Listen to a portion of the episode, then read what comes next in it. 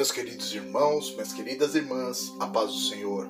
Hoje eu quero compartilhar com vocês o texto de 1 Coríntios 13, 4 a 7, que diz assim: O amor é paciente, o amor é bondoso, não inveja, não se vangloria, não se orgulha, não maltrata, não procura os seus interesses, não se ira facilmente, não guarda rancor.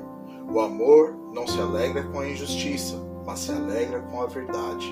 Tudo sofre, tudo crê, tudo suporta. Ao fazer a leitura desses versículos, logo me vem à mente Jesus Cristo, como se Paulo, ao escrever esta carta, estivesse descrevendo o amor com base nas atitudes dele.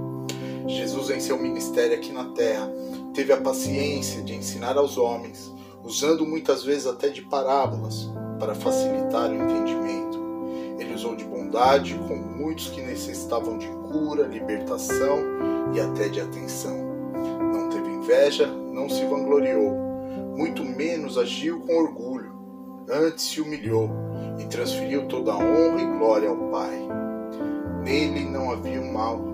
Ele amou os homens e se entregou, para que através do seu sacrifício a humanidade tivesse a nova chance de se reconciliar com Deus. Nele não havia injustiça. Ele era e é o caminho, a verdade e a vida. Quando eu olho para a cruz, aprendo que é sofrer, crer e esperar, pois vejo que ele suportou o desprezo, suportou a dor, suportou todo o peso dos nossos pecados, por amor ao Pai e a nós, para que por ele pudéssemos viver novamente. Ele é a imagem do Deus invisível, o primogênito sobre toda a criação, que muito bem conseguiu demonstrar que Deus é amor. Nós da Igreja Metodista em Vila Maria te amamos muito.